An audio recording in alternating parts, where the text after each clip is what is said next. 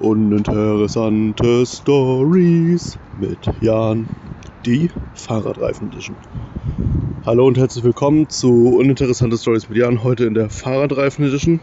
Ich habe gestern meine Fahrradreifen aufgepumpt. Dafür habe ich zunächst mein Fahrrad in unseren Keller geschoben, weil dort steht die Pumpe.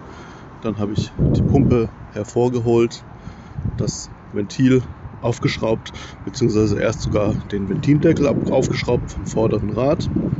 Habe dann die Pumpe angesetzt, habe gepumpt, bis der Fahrradreifen einen Druck von 5 Bar erreicht hatte. Habe dann die Pumpe entfernt und habe dann das gleiche nochmal am hinteren Reifen gemacht.